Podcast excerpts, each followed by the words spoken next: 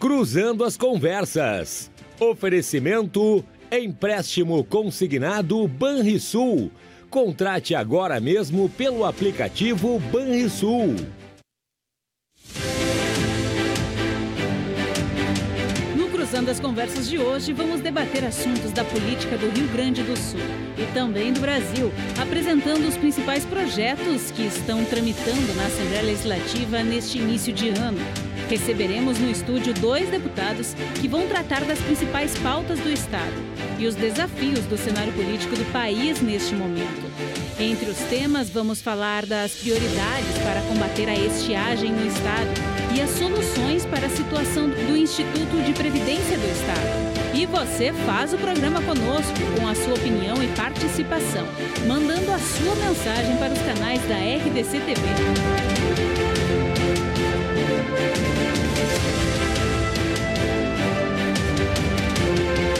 Este é o assunto do Cruzando as Conversas desta quinta-feira, dia 23 de fevereiro de 2023, com o jornalista Renato Martins e seus convidados.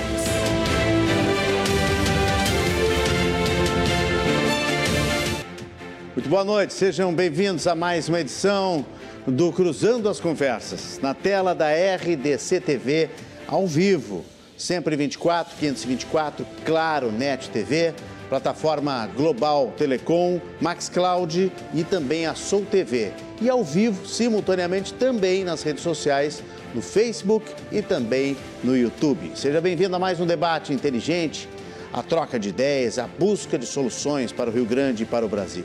Aqui 100% de jornalismo local multimídia no ano de 2023, que completamos cinco anos de RDC TV e também cinco anos de de Cruzando as Conversas, programa mais antigo, primeiro programa a entrar no ar aqui na tela da RDC TV. Seja bem-vindo, porque hoje conosco os deputados estaduais Marcos Vinícius e Tiago Duarte.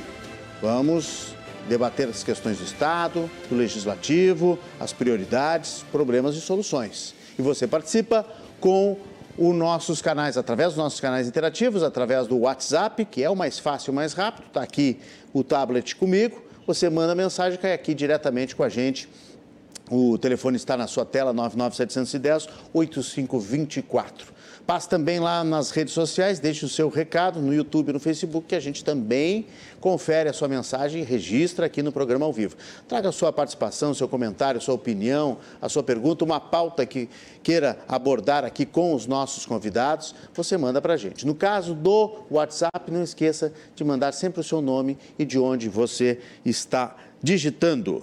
Deputado Marcos Vinícius, que é um nome bem grande, né? Tem Almeida, tem. Em Vieira de Vieira Almeida. de Almeida, né? Marcos Vinícius e Vieira de Almeida. é deputado estadual pelo Progressistas, formado em Direito, MBA em Gestão, Business Law pela Fundação Getúlio Vargas, foi vereador, prefeito de Sentinela do Sul, ex-presidente da FAMURS e também do IP Saúde. Seja bem-vindo, boa noite, muito obrigado, Muito obrigado. pela presença comigo aqui no Cruzando as Conversas, a primeira, Primeira vez. vez, primeira vez. Muito obrigado pelo convite, agradecer a ti, a produção. Cumprimentar meu colega, vai ser anunciado aqui, mas Tiago Duarte, querido colega, e a toda a audiência que sempre prestigia esse programa.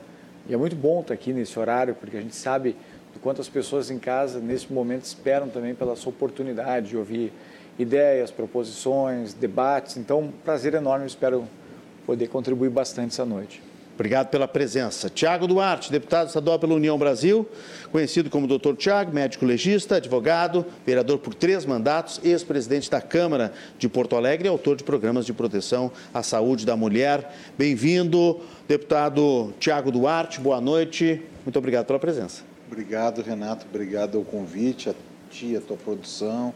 É um prazer poder estar aqui debatendo ideias com o Marcos Vinícius e estarmos aí contribuindo eh, com, uma, com soluções para o Estado, que é o que ele precisa. Muito bem. Eh, vamos debater, são várias questões. Eu acho que é uma delas que é, fica clara aqui, porque nós fizemos um programa com o deputado Tiago Duarte sobre a crise no IP. Né? E o deputado Marcos Vinícius foi presidente do IP e acompanhou de perto a reestruturação, né? ou, ou revitalização, renovação, não sei exatamente o nome que a gente pode dar, mas para o futuro do IP. Será que agora vai, no segundo mandato, o governo Eduardo Leite, deputado? Seguramente, eu não tenho dúvida disso. E se não for agora, dificilmente a gente vai ter para o futuro do IP Saúde, para esse plano, né? podemos dizer assim, um plano de saúde que hoje contempla praticamente um milhão de vidas, alguma saída. O IP Saúde, é importante registrar aqui, já que nós vamos começar o debate falando nesse aspecto, o IP Saúde ele foi criado lá atrás, lá no, no século passado ainda, logo depois da criação do sistema de previdência próprio do Estado. O IP Saúde foi uma forma que o Estado do Rio Grande do Sul encontrou para oferecer aos servidores estaduais um suporte, uma assistência similar àquela que o INAMPS oferecia para os trabalhadores da iniciativa privada, num ambiente que não tinha SUS, que não tinha outro caminho, senão né, aos trabalhadores ou os indigentes a assistência na fila do INAMPS. O Estado criou né, esse mecanismo dentro do sistema de previdência do Estado para atender os seus servidores e os seus dependentes. Com o passar dos anos, o sistema de previdência no Brasil inteiro, no mundo inteiro, mas aqui no Brasil foi tendo cada vez mais controle, mais rigor, exigências, a busca incessante de todas as gestões federais, estaduais, municipais para encontrar o equilíbrio atuarial, o IP Saúde foi ganhando um outro formato. Né? Se tornou um plano de maior assistência, de maior é, abrangência e a Previdência acabou tendo também uma contribuição. Só que chegou um determinado momento, e foi o prazo fatal, ainda no governo Sartori, que para o Rio Grande do Sul poder aderir ao regime de recuperação fiscal, ele de, deveria deixar todos os, entre aspas, penduricários que existiam no sistema de previdência de fora. No passado, o IP, o IP Prev, né, o IP Previdência, o antigo IPERGS, ele tinha, além do serviço de assistência à saúde, ele tinha crédito consignado aos servidores do Estado, tinha financiamento imobiliário, bom, uma infinidade de serviços que eram oferecidos ali de assistência. Então, e isso acontecia em vários estados também da federação. Então, naquela busca de é, dar a devida orientação às normas federais, o Estado encontrou no governo Sartori um caminho, que era dividir os dois, o Instituto em dois, criando o IP Previdência, dedicado única e exclusivamente à Previdência do Estado, seguindo as normas do chamado Progestão, que era o Programa de Gestão dos Fundos e dos Regimes Próprios de Previdência, e o IP Saúde como esse sistema de assistência à saúde do servidor. Porém, o momento eh, econômico do Estado, o momento político do Estado era muito difícil, muito confuso. O Rio Grande do Sul congelou salários por mais de sete anos parcelou salários por mais de sete anos. O IP Saúde, como ele é, é sustentado única e exclusivamente, né, eh, Tiago, Renato, pela contribuição dos servidores, toda vez que o Estado pagava seu salário parcelado aos servidores, a contribuição dos servidores também chegava de modo parcelado ao caixa do IP. E isso foi criando um desequilíbrio entre receita e despesa. Soma-se a isso também o congelamento de salários, servidores sem reajuste salarial, significa que tu vai ter um sistema de saúde também sem crescimento de receita. E na saúde, né, a gente sabe, todo dia tem uma tecnologia sendo apresentada, um serviço novo sendo trazido. Então isso ficava muito difícil de, de adequar. A prioridade no governo Sartori foi levar uma, uma frente de reformas e conseguiu fazer isso dentro do seu primeiro governo. O governo Leite também teve uma série de prioridades na primeira gestão. Aí entra a reforma da Previdência do Estado, privatizações, eh, a reforma administrativa e na dificuldade inteira que tinha de poder suportar as, as despesas com os servidores, né, salários atrasados, salários congelados, o ajuste no IP Saúde, que carecia sim de uma revisão da forma de contribuição de participação do servidor, não teve ambiente político e nem ambiente eh, técnico para fazer esse avanço. E ficou no horizonte essa perspectiva de que com os salários em dia e com uma possível eh, majoração de salários, né, uma revisão geral dos servidores, isso viria a acontecer. E é o que a gente tem no, no horizonte agora para 2023. Eu acredito nisso torço por isso enquanto presidente, deixei sugestões, amostras de revisões, de, de reformas no plano à disposição também do Instituto. Eh, o atual presidente, de certo modo, já tem conhecimento de algumas dessas ideias e eu torço para que isso ocorra, porque eh, eu sou usuário do IP na condição de deputado estadual, mas muito antes disso, eu nasci pelo IP. Meu pai é professor do Estado aposentado. O parto da minha mãe, do qual eu nasci, meu irmão nasceu, foi feito pelo IP Saúde. Então, não conheço outro plano de saúde, sei da importância da qualidade do atendimento do Instituto, da qualidade dos prestadores de serviço ao IP, seja dos hospitais, das clínicas e principalmente dos médicos, e torço muito para que esse tema não se perca. Muito bem, doutor Tiago, o senhor como médico, o, qual é a expectativa em relação à reestruturação do IP agora para um, o segundo mandato do governo Leite? É, nessa eu ganho um pouco do Marcos Vinícius. Eu nasci pelo IP, meu pai na época era brigadiano e minha mãe era professora. Eu sou médico do IP, eu sou presto serviço ao IP. Né? Eu tenho o IP como meu plano de saúde. A minha esposa é servidora do GP, eu também. Mas é uma questão muito complexa. Muito o senhor complexa. é servidor do GP como médico legista? Eu sou servidor do GP como médico legista, servidor concursado desde 2004. Perfeito. E é uma situação extremamente GP, complexa. para quem não sabe, Instituto Geral de Perícia. Instituto Geral de Perícia. E uma situação extrema, por que complexa? Né? E tu já pincelaste algumas questões.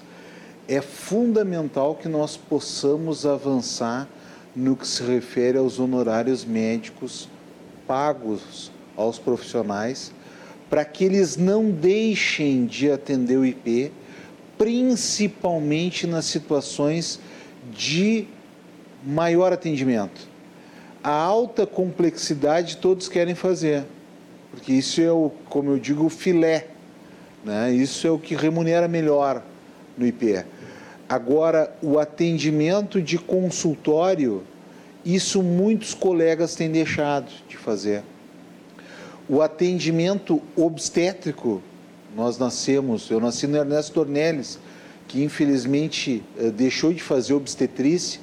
Né? Nós tivemos o fechamento de uma grande maternidade aqui em Porto Alegre, mais além do Ernesto Dornelles, outra. Nós estamos com um problema sério de atendimento obstétrico pelo IP no estado do Rio Grande do Sul, porque, porque há uma dissonância entre uh, os valores pagos pelo IP e outros planos, entre os valores pagos pelo IP e uh, os valores, uh, porventura, pagos por outros planos, aí Unimed, etc, etc. Então, nós precisamos ajustar as contas hospitalares, então nós precisamos ajustar as contas uh, das consultas da menor complexidade, pago aos médicos, isso eu, eu, eu já falei, né? Uh, o valor da visita médica no hospital muitas vezes não paga o estacionamento. O senhor contou aqui no programa, aquele programa né? e, uh, Então, o valor pago por um procedimento obstétrico é quase igual ao valor pago pelo SUS aos municípios. Então, nós precisamos ajustar uh, estas questões. Então, eu acho que esse é o desafio uh, que se tem nesse próximo momento. Os médicos, ah, mas os médicos não estão se descredenciando do IP. Sim, mas o que, que a gente observa muitas vezes? Eles deixam de atender. Eles diminuem o horário da agenda. Isso prejudica mais de 1 milhão e 200 mil gaúchos que são usuários do IP. Então, essa conta precisa ser ajustada, né? Uh, precisa se melhorar uh, a questão dos honorários de consultório das visitas médicas, dos procedimentos, né? não os de alta complexidade, mas os de média complexidade, né, que são aqueles grandes procedimentos que têm um volume muito grande, a cirurgia de vesícula, a cirurgia de hérnia, a cirurgia de varizes, a cesariana, o parto normal. Então, nós precisamos ajustar isso para que ele não deixe de ser atrativo e não venha a sucumbir. O IP tem uma grande característica que é ter uh, o, o seu financiamento Uh, o, o, servidor já desconta no salário. Então, uh, o, o, índice de, de, de, não pagamento é muito próximo de zero. Então ele tem essa grande vantagem. Se por um lado tem essas dificuldades que o, que o deputado Marcos Vinícius apontou, ele tem também algumas facilidades. E nós precisamos, uh, o, o, déficit, pelas informações que se tem, foi diminuído. Agora nós precisamos sim fazer alguns ajustes para poder avançar. Né? O IP tem toda a potencialidade de ser, de voltar a ser o grande plano dos servidores públicos no estado do Rio Grande do Sul. Por que, que eu afirmo no estado do Rio Grande do Sul? Porque o IP também já tem sido aberto para algumas prefeituras, para algumas câmaras de vereadores, e isso pode contribuir também para a sustentabilidade do plano. Então, eu acredito muito, Renato, que esse ano é o grande ano da, da virada do IP, uh, saneado, os servidores podendo ter principalmente aqueles de maior monta, da Brigada Militar, dos, dos professores do CEPERX, tendo algum reajuste, isso vai melhorar também a sustentabilidade do plano, uh, tendo ingresso de outros servidores, principalmente da segurança pública, através de concurso. Então, eu acho que é o grande ano da virada do IP. E, e isso, uh, sem dúvida nenhuma, se tem toda a condição de fazer. Um outro detalhe importante aqui quando se fala no IP é valorizar que o governo, que o IP, que o presidente Bruno Jatene possa valorizar os hospitais que são 100% IP. Sabe que tem hospital 100% IP no estado do Rio Grande do Sul? Sim, sim. O Hospital da Brigada Militar. É. O Hospital da Brigada Militar, o Hospital da, da Brigada Militar aqui em Porto Alegre, em Santa Maria, tem um grande plano para o IP e de poder ser um case que efetivamente dê a resposta para o atendimento das pessoas, dos brigadianos, dos servidores públicos, dos servidores da segurança pública e ser um grande case de retroalimentação para o próprio IP. Lá nós temos agora, nós conseguimos, uh, até na Assembleia Legislativa, vencer a vanguarda do atraso, que não queria que o Hospital da Brigada Militar tivesse o aparelho para cirurgia robótica, por exemplo. Conseguimos vencer uh, muita, muitos que diziam que não se precisava reestruturar o Hospital da Brigada, a emergência que teve um outro dimensionamento. Então, agora chegou o momento também de nós podermos valorizar o Hospital da Brigada, que é 100% IP, tornando-o um grande case de atendimento no estado do Rio Grande do Sul. Muito bem, os nossos, perdão, os nossos telespectadores já estão participando pelo WhatsApp, já estão mandando perguntas e opiniões. Lembrando que nós estamos aqui com Cruzando as Conversas, sempre em nome de Banrisul, empréstimo consignado, contrate agora mesmo pelo aplicativo Banrisul. Deputado Marcos Vinícius, o senhor foi presidente do IP, é, o, o prejuízo quando o senhor foi presidente, qual era? Qual era o montante do prejuízo do IP? Estava em quanto? O, o quando eu ingressei no IP Saúde, ele ah, tinha aproximadamente 630 milhões eh, de contas a pagar e aproximadamente 650 milhões de contas a receber. Essa era uma das, das situações que nós encontramos na chegada lá naquele período. Eu digo contas a pagar porque a arrecadação do IP anual é de aproximadamente 2 bilhões e meio.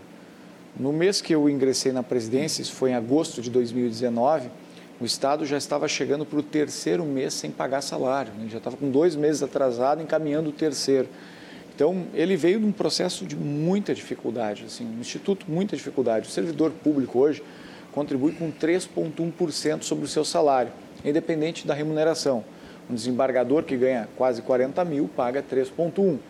O salário mais baixo do Estado hoje são servidores em planos de, de, extinção do Estado e na ativa, se não me engano, é o servidor de auxiliar de serviço de escola, que é a, a merendeira, a moça que cuida da escola, das crianças, que ganha aproximadamente R$ 1.500. Ela contribui com 3,1%, mas não só para si. É 3,1% pois é. todo o grupo familiar. Aí nós temos uma polêmica que já está aí nos corredores da Assembleia, né, esperando o, o, o projeto de reestruturação que deve ser apresentado pelo governo agora em março, né? Possivelmente. Possivelmente parece que vão mexer nas alíquotas. Eu não tenho e essa, parece que dependente é, vai pagar. Eu não tenho essa informação, né, assim, para tipo, não, é, precisar. É, é, é, é Mas é um dos, é um dos, um dos das questões que a gente escuta, que se debate dentro da casa, na Secretaria do Planejamento, dentro do setor, porque o IP é um dos poucos, se não um dos raros sistemas de saúde onde o, o, o dependente não tem nenhum tipo de Isso. participação direta, né? A não ser depois que já alcança a maioridade, deixa de estudar e ele muda para uma outra categoria que é o optante, que ele opta em manter o plano. Mas a situação do IP era essa, 630 milhões, Renato, de, chegou de crédito um bilhão, a receber. Né? No ano passado chegou um chegou bilhão. Chegou um bilhão pós-pandemia. Quando eu saí do IP, em março de 2021, o saldo devedor do Instituto era de aproximadamente 180 milhões. Mas por que isso? Porque nós fizemos um grande trabalho de recuperação de uhum. créditos a receber. Uhum. O Tribunal de Justiça do Estado não pagava o IP corretamente, a Assembleia Legislativa não pagava, o Ministério Público não pagava e o Tribunal de Contas também não. Havia um, um, uma controvérsia que foi implantada de que a, os poderes eram responsáveis por pagar o IP Saúde, né, o plano para o seu servidor, enquanto ele estivesse na ativa. Depois que ele estava aposentado, se entendia que era responsabilidade do sistema de previdência. Isso mudou em 2018, acabou essa controvérsia, mas não pagava. E aí eu faço essa, essa registro aqui por uma questão de justiça, de apreço, a figura do ex-procurador-geral de justiça, o Fabiano Dalazen, que no comando do Ministério Público compreendeu, depois de uma série de debates que nós fizemos, de reuniões, a importância, a necessidade e a legalidade disso. O Fabiano Dalazen foi o primeiro representante de um poder, de uma instituição, de um órgão a botar as contas em dia. Sim. Na sequência veio a Assembleia, o deputado Lara fez esse mesmo gesto, depois o Tribunal de Justiça, recuperamos créditos do próprio Executivo e entregamos nessa condição. Mas o efeito da pandemia depois foi devastador. Então temos esse desafio hoje e ao que me hoje parece... Hoje está em 400 milhões, é isso? A dívida do, do IP? Em é, torno disso. Em torno disso. As contas disso. totais apresentadas em torno de 400, mas Eu... em dívida, assim, pós-contrato, em torno de 200 milhões. O senhor Eu... tem uma informação do que, que vai vir? Não, em termos de reestruturação? Não, informação indireta mexe não nos alíquotas, não mexe? Informação, informação indireta, eu não tenho nenhuma informação. E indireta, o senhor tem? Bom, o que, o que se comenta é isso que tu acabou de uhum. mencionar. O que, eu, o que eu vejo e o que eu que vislumbro... uma revisão nas alíquotas dos, dos, dos, segurados. E o que eu vislumbro na questão uh, do IP é que nós temos que ter uma balança no que se refere ao a remuneração daquele servidor, o percentual da remuneração daquele servidor uh, que vai ser empenhado no plano e uma balança com o número de dependentes para que o plano possa ter sustentabilidade. Alguma correção vai ter que acontecer Thiago, dentro desse processo. Só uma, uma contribuição o IP Saúde, quando ele foi criado dentro do IPERGS, ele era descontado do seu servidor, ali, do servidor público, junto com a Previdência. E ele era compulsório. O servidor que entrava no Poder Executivo Estadual, no Judiciário, no Ministério Público, na própria Assembleia, ele não tinha opção de não pagar o IP. Ele tinha que pagar o IP, era compulsório.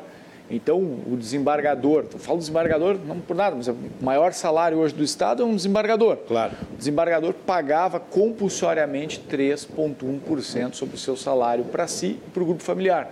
A merendeira da escola pagava 3,1%.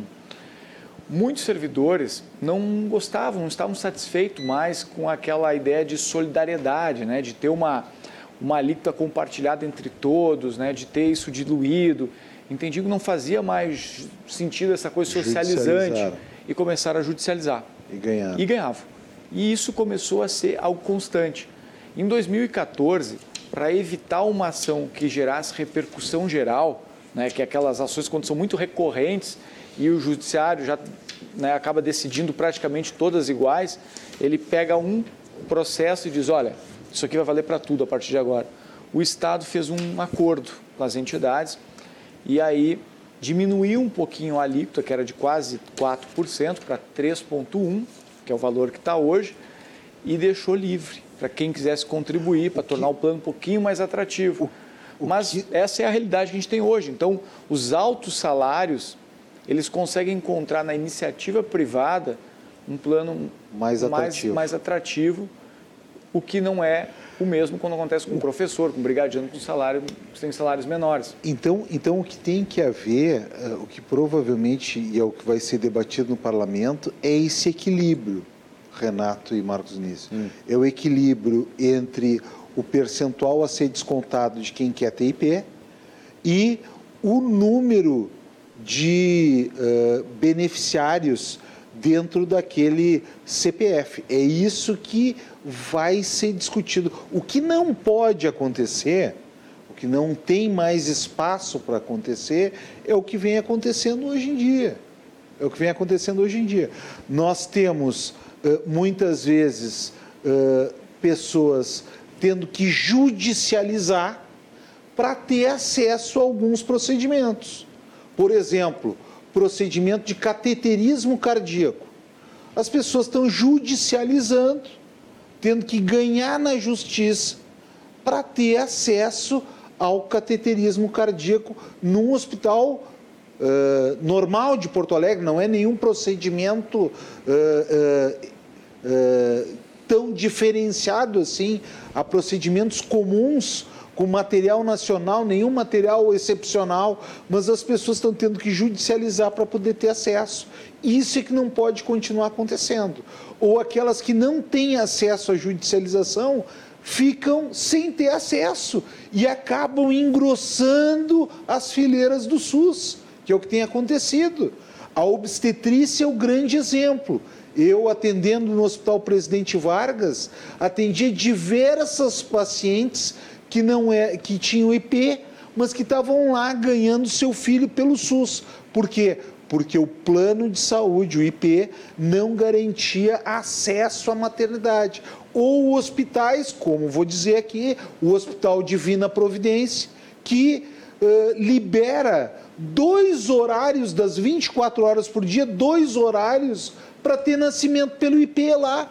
A mulher tem que escolher, Imagina. tem que conversar com seu filho e com Deus para saber também. quando é que ela vai ganhar o seu filho e lá, que tem que ser horários, naqueles né? dois horários. Disputar. Então, isso é que é um absurdo. Isso é que não pode continuar acontecendo.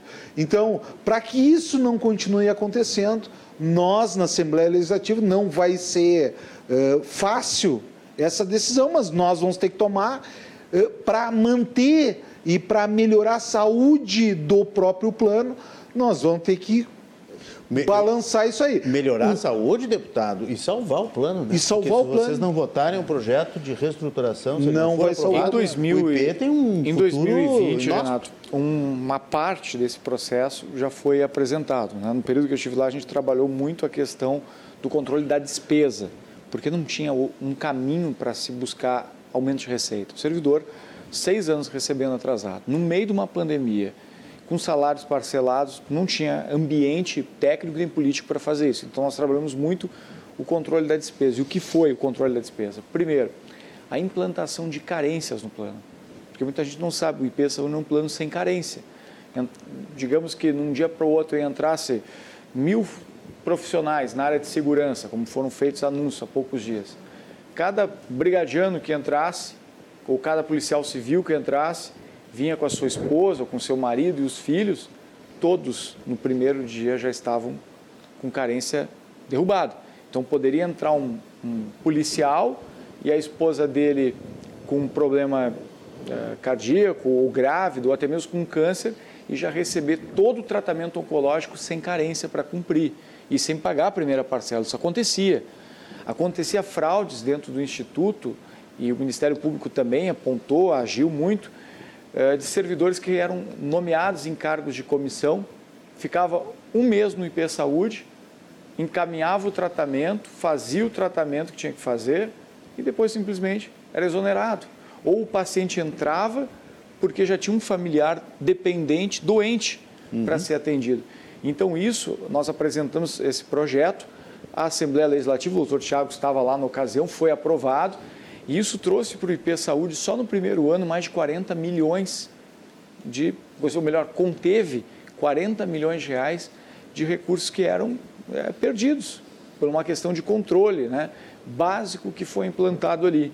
Teve outras medidas também que foram adotadas, mas a mais simbólica e emblemática foi a implantação de carências. Era o único lugar, o único sistema, no plano de saúde sem carência e sem cobrança para dependentes. Não sei, juro assim, não sei se o Estado vai apresentar uma proposta que cobre dos dependentes. especula-se isso. Uhum. Especula-se também a possibilidade de linhas de participação, como é na Previdência hoje, Sim, né? faixas, né? Faixas, né?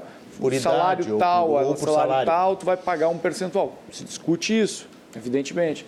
Mas uma coisa é certa, é, o IP Saúde hoje, é, não existindo, nós temos um grande problema para a saúde no Estado. Nós temos uma massa de praticamente um milhão de pessoas que vão acabar procurando o SUS. É, o usuário do IP Saúde hoje, ele tem todas as características, feições do usuário do SUS. A maior parte deles cairá no SUS. Um ou outro talvez consiga se adequar a um plano privado, por aí. Mas esse é o caminho e por isso que a gente precisa proteger esse sistema né, para proteger a saúde pública geral dos gaúchos, que é o sistema único de saúde do Estado. Fora isso, tem as distorções e as denúncias. Hoje saiu uma denúncia de que um médico teria pedido 12 mil reais em espécie para realizar uma cirurgia cardíaca pelo IP. E mais 138 relatos foram ouvidos, o próprio Instituto recebeu, através do seu canal de ouvidoria, 15 médicos foram suspensos, deputado. É, não, esse. É, mas Aí é o mau médico, massa, né? Exatamente, pela massa e, e, tem que ser punido exemplarmente esse tipo de situação aí, eh, porque, eh, eh, porque não está adequado. Mas assim. Só estranho que nenhum caso foi para a polícia nem para o Ministério Público, ficou só num afastamento administrativo. Mas assim, existem algumas especialidades já é, que o que, que o que, que para a população usuária do IP é importante, para a população em geral é importante a questão do IP, porque são 1 milhão e 200 mil, gaúchos que deixam de ir para o SUS. Para a população do usuário do IP é importante esse tipo de discussão e mesmo o remédio amargo que talvez tenha que ser usado uh, para alguns nesse processo é fundamental para evitar duas questões. Primeiro é a livre negociação. Existem algumas especialidades que já existe a livre negociação, que é como, por exemplo, a anestesia. Né? Então, o procedimento ele é coberto pelo IP, mas a anestesia tem que ser custeada pelo usuário. Então, para evitar que nós tenhamos mais situações de livre negociação, é importante tomar o remédio amargo agora.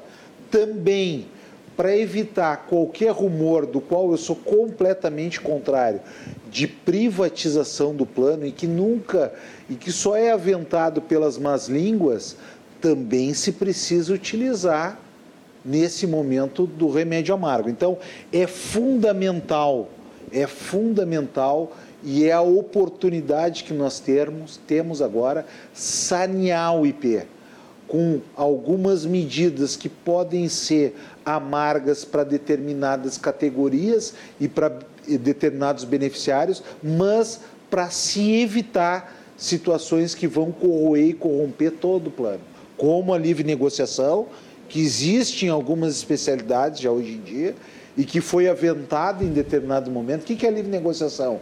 O paciente arca uh, com os honorários uh, da equipe de saúde e o hospital, uh, o IP, que arca com ele. Né? Então, para evitar a livre negociação e para evitar qualquer rumor de privatização, é fundamental fazer as correções nesse próximo período.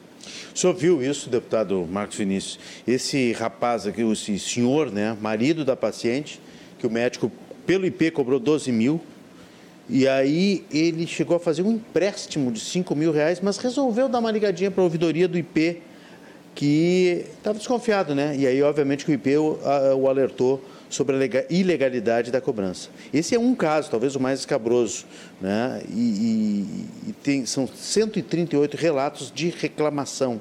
O médico pediu 12 mil reais para uma cirurgia cardíaca. Isso é muito triste, é revoltante, indigna. É, relatos como esse. Ah, e tem é... que ser em dinheiro vivo, o médico pediu e sem recibo. Isso é uma tristeza, verdade, seja dito, né, Renato? E a gente lamenta ouvir esse tipo de coisa, ter esse tipo de informação e eu espero né, como cidadão, muito antes de ser deputado, né, que seja punido exemplarmente, que isso chegue a, ter, a quem tenha que chegar. Né? A gente ouve, infelizmente, às vezes relatos semelhantes a esse é, em outras unidades, às vezes no SUS, infelizmente acontece e os caminhos estão sendo tomados com providências, eu não tenho dúvida nesse sentido. Agora, uma questão que eu queria também fazer um registro aqui, da, além de tudo, né, da importância é, da manutenção do IP é, para os gaúchos, né? não é só para o Estado, é para os gaúchos, no, contexto geral. O IP Saúde hoje, ele tem mais, quase um milhão de usuários, movimenta aproximadamente 2 bilhões e meio de reais, recursos que circulam em instituições de saúde importantíssimas, estratégicas para o Estado. Embora os valores do IP, e eu concordo com o Tiago e, e, né, e assino embaixo quando os valores são baixos, evidentemente são, mas são valores ainda um pouco melhor do que as tabelas aplicadas pelo SUS, na maioria dos casos. Muitas vezes os hospitais acabam se submetendo até receber com dificuldades, atrasados, que essa é a realidade do Estado, porque pelo menos as receitas do IP chegam em um volume maior por determinados procedimentos, entram em valores às vezes um pouco mais parecidos com o que os planos privados oferecem e ajuda, de certo modo, a custear o déficit histórico do SUS. Então, sem o IP Saúde, algumas instituições do interior do Estado, principalmente, não teriam outro caminho.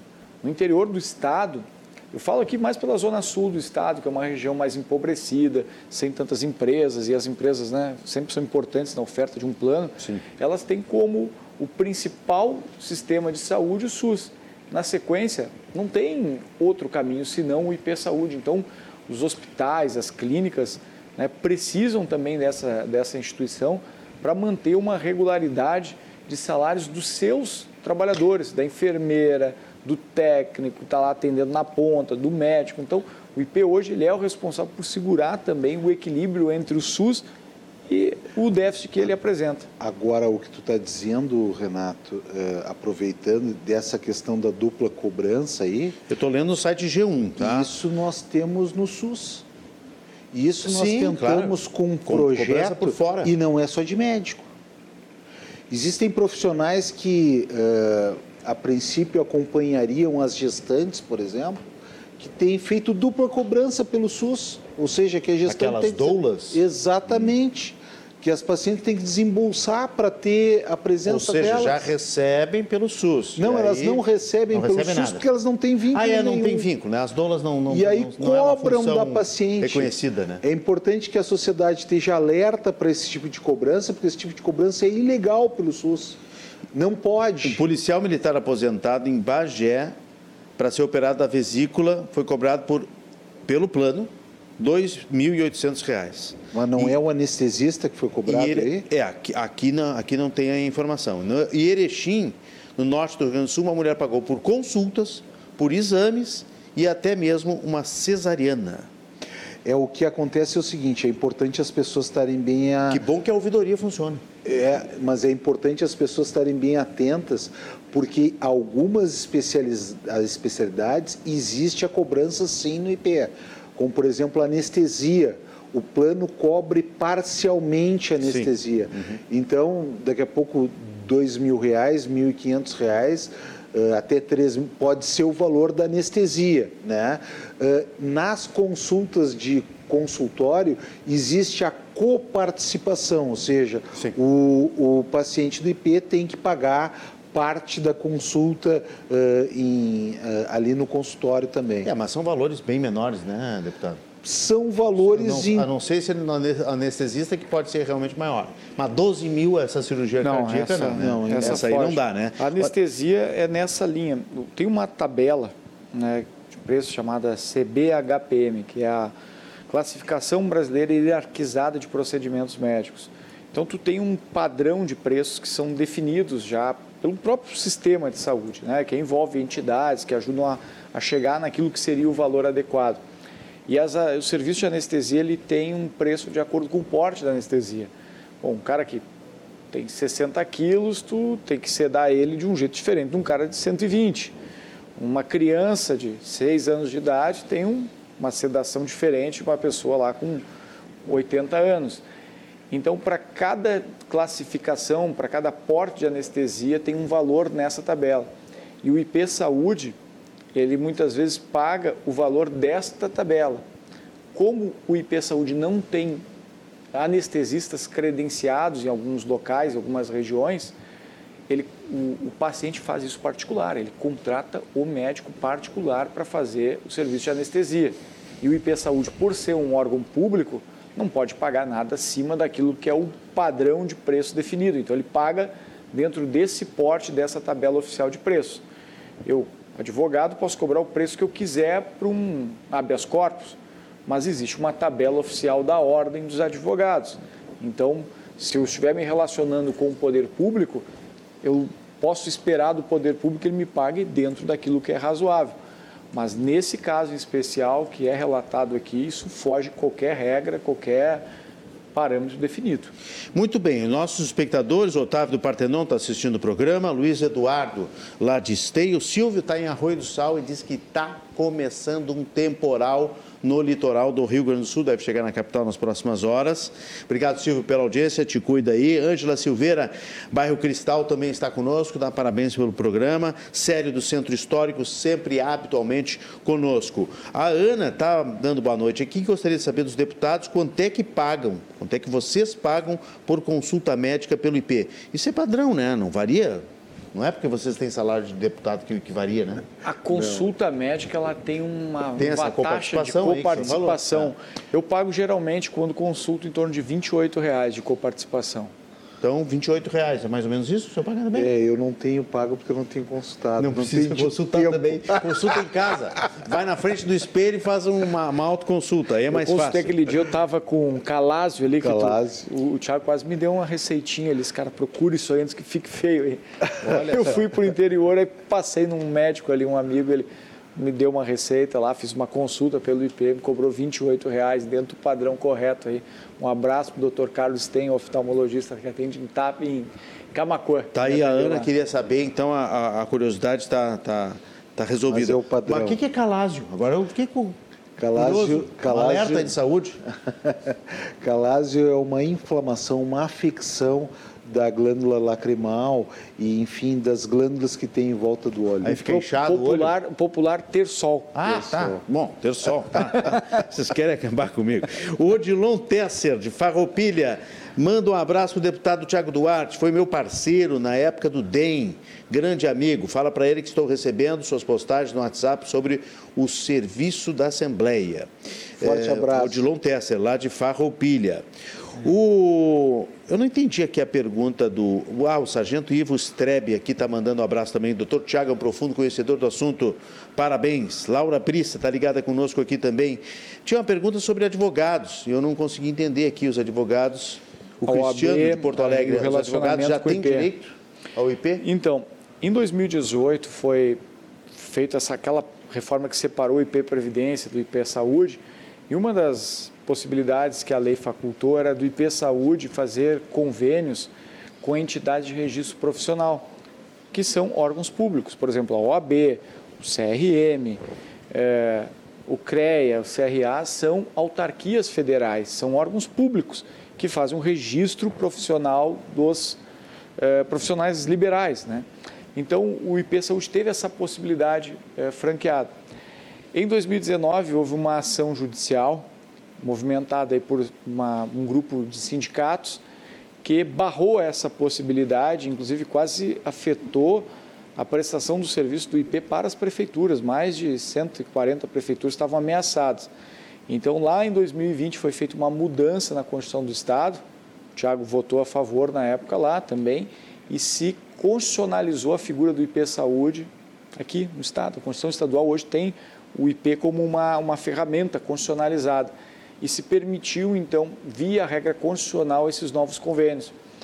E desde o ano passado, eu sei que eu deixei o termo de cooperação assinado, e desde o ano passado vem tendo uma discussão interna entre a Ordem e o IP Saúde para se chegar num valor que fosse adequado para trazer os advogados para o plano.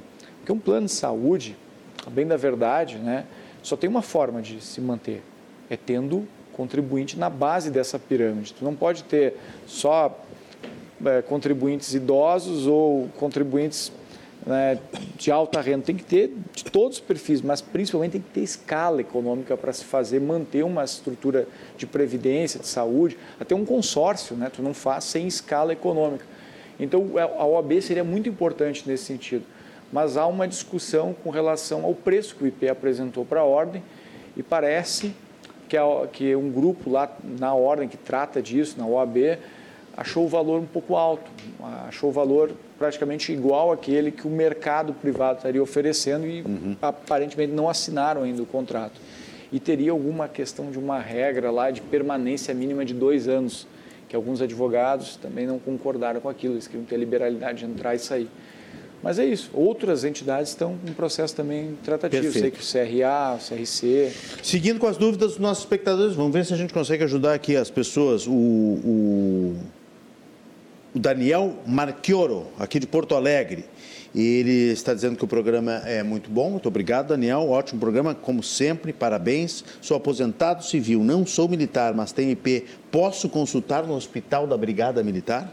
Pode. o senhor fez uma propaganda aí do hospital Pode que é consultar. Case? Pode consultar no Hospital da Brigada. Ele é um hospital que está aberto uh, a, a, todos os usuários do IP. Ele dá preferência no seu atendimento de emergência aos brigadianos e aos profissionais de segurança pública, mas ele está aberto a todos os usuários do IP, podem sim consultar no Hospital da Brigada. E o Hospital da Brigada ele tem uma, uma máxima extremamente interessante. Ele trabalha o, o, grosso das, do seu atendimento com oficiais médicos da brigada, enfermeiras uh, brigadianas ou temporárias ou efetivas, e naqueles serviços que ele não consegue atingir com esses profissionais, ele faz parcerias. Por exemplo, o serviço de imagem lá é a partir de uma parceria, um serviço de excelência. Né? Uh, e, outras especialidades, como a cardiologia, vai ser dentro de uma parceria. Então, eu acho que é um excelente case uh, e, e, tomara uh, que a direção do IP e a direção do HBM consigam fazer essa simbiose para mostrar que é possível né, ter um hospital 100% IP de alta tecnologia. Hoje, o Hospital da Brigada para lembrar a população de Porto Alegre, só tem três hospitais com aparelho de cirurgia robótica, um deles em Porto Alegre, um deles é o Hospital da Brigada uhum. Militar. Isso não é supérfluo, isso diminui morbidade, isso diminui mortalidade, isso diminui sangramento. Numa cirurgia de câncer de próstata, diminui sequelas, tempo de internação. Uhum. Uh, o paciente fica um dia internado só e vai embora para casa depois de uma cirurgia de câncer de próstata. Então, uh, é um hospital que uh, tomara que avance essa negociação, porque vai ser um case muito interessante. Hospital de referência. Né? E, Hospital e de tem uma questão tem uma outra notícia boa, só deixa eu dar uma claro. notícia boa, deputado, uh, só para não ficar nas notícias Mas ele ruins. pode consultar sim, ele pode Pode então o, o, aposentado civil aqui. Uh, o atendimento telefônico, foi notícia de hoje também, do IP Saúde, melhora o seu tempo de resposta. Está no site do governo, mais da metade das chamadas por telefone são atendidas em até 30 segundos foi mais um avanço aí que, que se conseguiu. Um outro avanço foi que a ouvidoria não existia, agora existe, né? Só que o Rafael Breda está indignado aqui. Diz que viu na reportagem que o IP não tinha ouvidoria e agora a ouvidoria existe e não encaminhou essas denúncias para o Ministério Público. Vamos ver o que, que vai acontecer. Acho que realmente tem que encaminhar. Né? Não pode ficar só no âmbito administrativo. A Comissão de Defesa do Consumidor, Rafael, está à disposição na Assembleia Legislativa também para receber esse tipo de denúncia. O senhor queria falar? Eu tenho Não, mais recados em seguida. Que, que uma, uma questão interessante do Hospital da Brigada, é, que vai na linha de uma tendência né, que os planos de saúde no mundo inteiro estão fazendo, que é a chamada verticalização. O IP Saúde ele tem uma característica, ele não é um plano, é um sistema, mas opera como plano. Ele é o chamado plano horizontal. Né? Ele tem a sua, a, sua base de, de preços de atendimento e todos aqueles médicos, clínicos, hospitais que quiserem atender se credenciam. Então o IP não tem uma, uma referenciação, pode ser atendido por um médico em Uruguaiana, fazer o, o exame em Rosário e ser internado num hospital na capital. Os planos privados, eles criaram essa chamada verticalização. Tu consulta no médico, daquele médico tu deve fazer o exame orientado pelo, pelo plano em um determinado laboratório e a tua internação, a cirurgia, no hospital do próprio plano.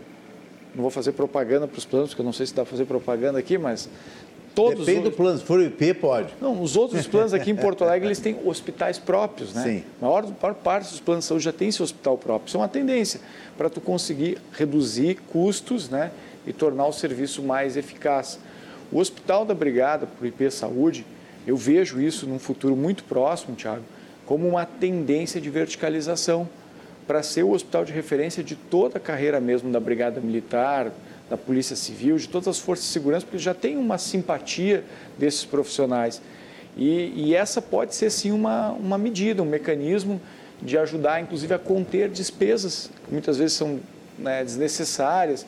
O cara, às vezes, o sujeito vai lá e faz consulta em dois, três médicos, pela mesma razão, faz exames em dois, três laboratórios diferentes para acabar tendo o mesmo desfecho. O Hospital da Brigada pode ajudar na contenção de despesas desnecessárias na manutenção do controle e, claro, né, dar uma, uma, um atendimento mais resolutivo. Então, acho que essa é uma tendência. Assim como o próprio Ernesto Dornelles, que tem por vocação o atendimento aos usuários do plano. Acho que no, no caminho, com esses ajustes de receita que o IP tem, pode vir ser um, um belo caminho, e eu acredito nisso. Muito bem, deixa eu mandar um abraço aqui para Liane Scher, em Pelotas, torcida do deputado Tiago. Então, Muita tá gente mandando abraço aqui, né? A rede do deputado Obrigado, Joelma Liane. Lima, a Caroline Duarte, Zona Sul de Porto Alegre, a Cláudia Uavaste de Morro Redondo, e o Vitor Franciscato. O pessoal está dizendo aqui, ó, doutor Tiago, importantíssimas colocações sobre IP e sua importância. Roberto Ferreira está dizendo, doutor Tiago, excelente explanação sobre a importância do IP para a vida de milhares de gaúchos. Serviço de extrema importância para o cuidado e assistência à saúde da nossa população. Antes do intervalo, mais um recado aqui. O Marcelo Chames quer parabenizar também o deputado Tiago por todo o trabalho prestado em prol dos municípios. É, abraço a todos na RDC TV. Para se ter uma ideia, aí ele manda um case aqui. É, Para se ter uma ideia, um caso, né? Para que nós vamos falar em inglês? É, uma ideia da cidade do tamanho de Santa Vitória do Palmar, que tem 35 mil habitantes, só tem um ou dois médicos cadastrados no IP. Ou seja, de toda a rede de saúde e médica de Santa Vitória do Palmar, um ou dois médicos cadastrados. Semana passada, o caso de um paciente que chegou no hospital acabou sendo baixado pelo SUS pois os médicos cadastrados no IP não estavam no hospital.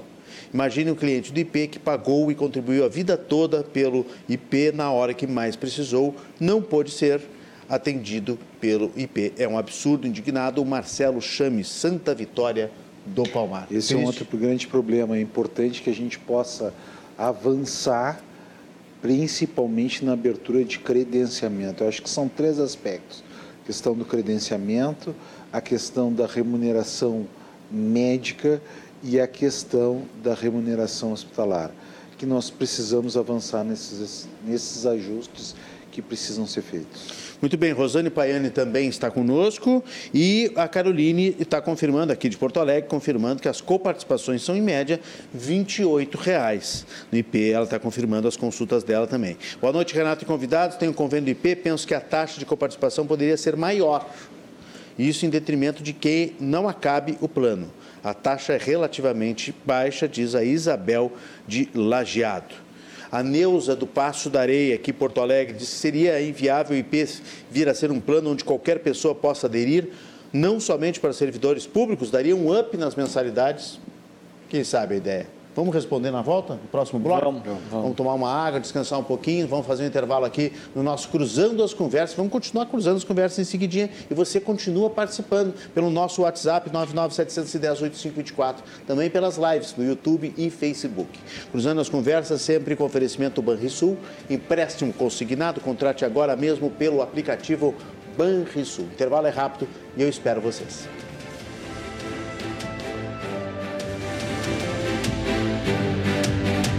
Voltamos com o nosso Cruzando as Conversas aqui na tela da RDC TV 24524, Claro Net TV, também ao vivo no YouTube, no Facebook, plataforma Soul TV, Max Cloud, Global Telecom, Não tem desculpa para não assistir a RDC TV, estamos em todas as plataformas multimídia 100% de jornalismo local. Hoje, diversos assuntos da área da política. No primeiro bloco ficamos bastante em cima do IP Saúde, nesse segundo bloco nós vamos falar de outros assuntos com o deputado estadual pelo progressista Marcos Vinícius Almeida e também deputado estadual pela União Brasil, Tiago Duarte. Você continua participando pelo nosso WhatsApp que está na tela, mande recado, mande mensagem e, por favor, assine. Diga de onde você está eh, falando, de onde você está digitando, bairro, a cidade, enfim, para a gente identificar quando chega aqui no nosso tablet. Lá no Facebook e no YouTube também pode deixar a mensagem para os nossos convidados de hoje. Lembrando que nós estamos sempre em nome de Banrisul Empréstimo Consignado. Contrate agora mesmo pelo aplicativo Banrisul. Ficou pendente no bloco anterior a sugestão da Neuza, do Passo da Areia, é, se poderia o IP vir a ser um plano em que qualquer pessoa possa aderir.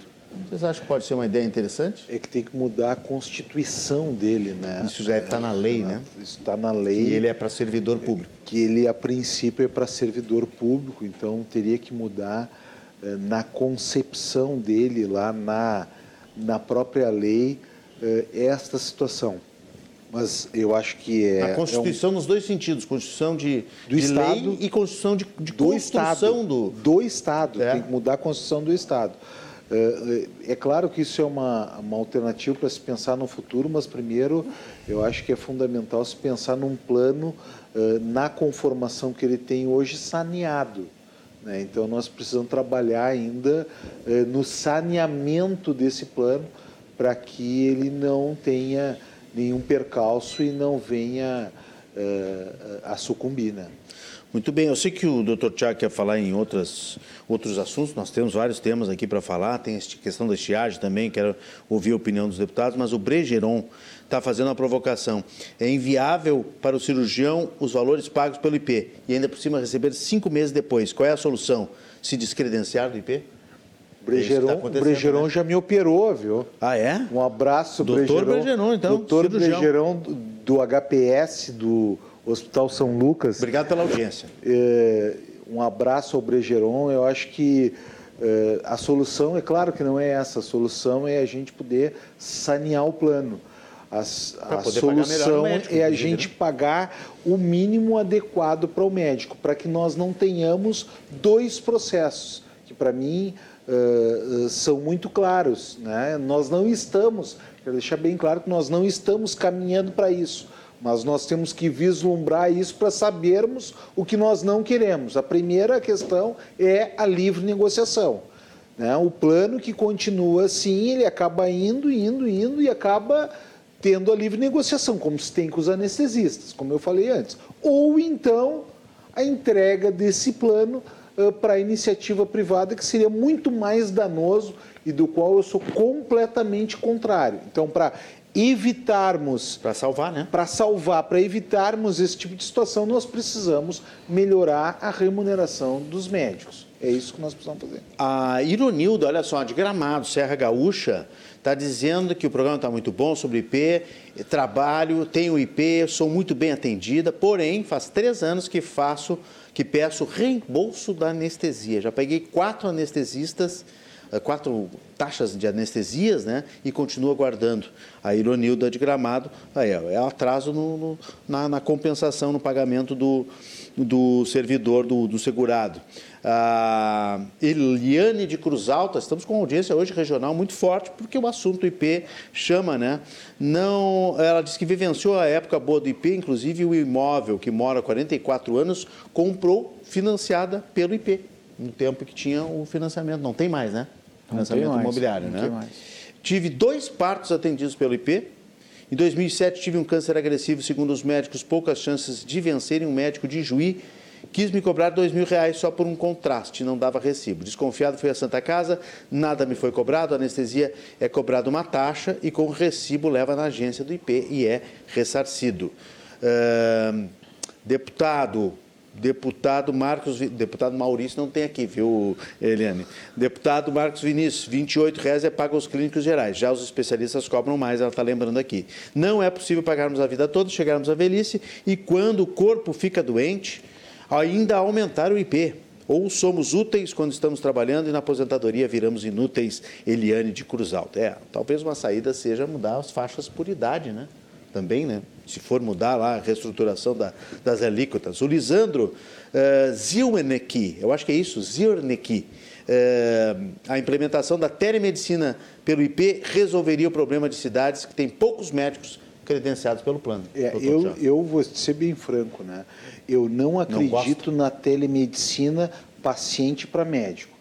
A telemedicina, consultoria médico para médico, essa sim, eu acho que pode ter uma importante contribuição. Ou seja, um médico lá na atenção básica, com o paciente na frente, tendo uma consultoria Perfeito, e dialogando um com outro especialista. Isso aumenta a resolubilidade daquele médico que está lá na atenção básica e muitas vezes, 90% das vezes, pode resolver o problema do paciente. Sim.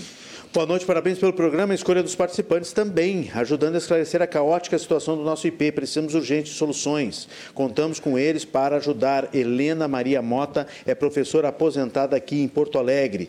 Arthur Bueira, de Camaquã, gostaria de saber dos deputados sobre. Ó, é outro assunto aqui que o deputado até já tinha adiantado. A fábrica de aviões da Aeromote em Guaíba, pelo que vi, vai ser na antiga fábrica da de Guaíba, né? Da, da, da Ford em Guaíba. Que nem veio, né? Da, da, área só, né? área. não é fábrica. É. Só um pouquinho, deputado. Só vamos encerrar aqui, ó. Já vamos passar para a fábrica de aviões, por favor.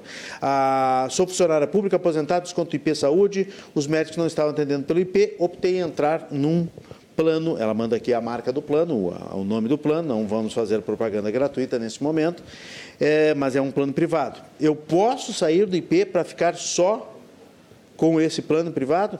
É. Pergunta Laura Brissa. É isso que muitas pessoas têm feito, que como o deputado Marcos Vinícius falou anteriormente, os altos salários no Estado fizeram essa inflexão e é isso que, melhorando a qualidade, a gente quer evitar que ocorra com o IP.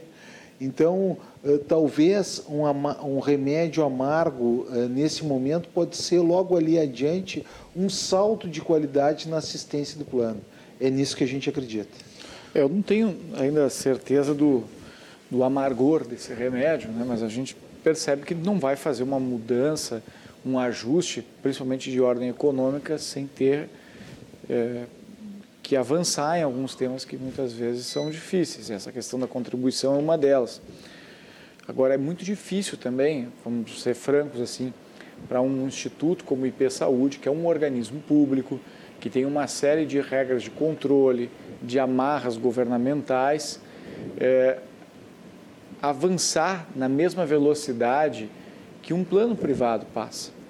Mês de novembro agora, eu cansei de ouvir propaganda em rádio, em TV e jornal de planos privados fazendo oferta de Black Friday para entrar no plano. Duas mensalidades grátis e, e metade do tempo de, de carência para entrar para o plano. Os caras fazendo propaganda assim, direto, ação de, de, ação comercial mesmo, mercantilizando o serviço de assistência à saúde. Vários planos fizeram isso. E aí cria um plano, não sei o que, o plus, não sei o que, pega um. Aí quando tu abre, tu olha ele por fora, assim, tu acha que é um plano que vai te completar tudo.